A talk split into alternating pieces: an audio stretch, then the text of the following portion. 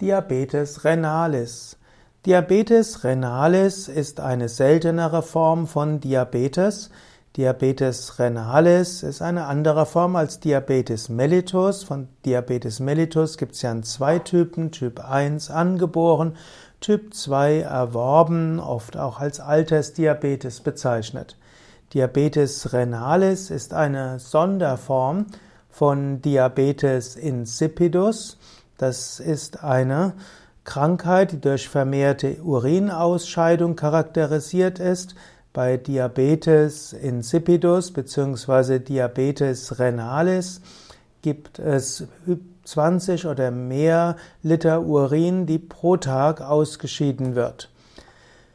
Die Diabetes renalis führt dazu, dass der, dass die Nieren den Urin nicht konzentrieren, sondern den Urin in, in der Ursprungsform ausscheiden und dadurch wird auch Glucose ausgeschieden und so wird äh, letztlich äh, der Flüssigkeitsgehalt im Körper stark reduziert. Der Mensch muss viel trinken.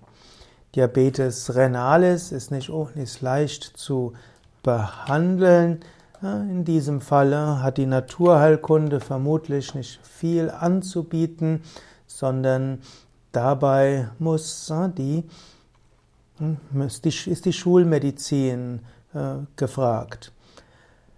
Diabetes renalis kann also eine Sonderform der Diabetes insipidus sein. Es gibt aber auch noch andere Formen, wo gar nicht so viel Urin ausgeschieden wird, sondern einfach nur mehr Glucose im Urin ausgeschieden wird. Diabetes renalis wird auch als renale Glucosurie bezeichnet, als Diabetes innocens, Diabetes innocuus oder auch Nierendiabetes, normoglykämische Glucosurie oder Nierenharnruhe. Das Symptom von Diabetes renalis wurde 1895 erstmals beschrieben und äh, es gibt verschiedene Formen, primäre Formen, sekundäre Formen, es gibt verschiedene Untersuchungsmethoden. Ein, beim isolierten Vorliegen von Diabetes renalis ist nicht unbedingt äh, eine spezifische Therapie notwendig, eine ursächliche Behandlung ist nicht verfügbar und bei, bei den milden Formen hm, ist es nicht allzu problematisch. Dort gibt es vielleicht Hypoglykämie und dann muss man etwas mehr Kohlehydrate zu sich nehmen.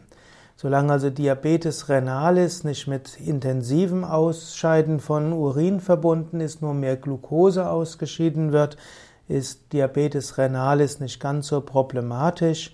Ich will mich aber da jetzt nicht zu sehr hineinbegeben. Das ist eine schulmedizinische Behandlungsfrage. Dort muss man beim Arzt, beim fachkundigen Arzt die richtige Hilfe bekommen.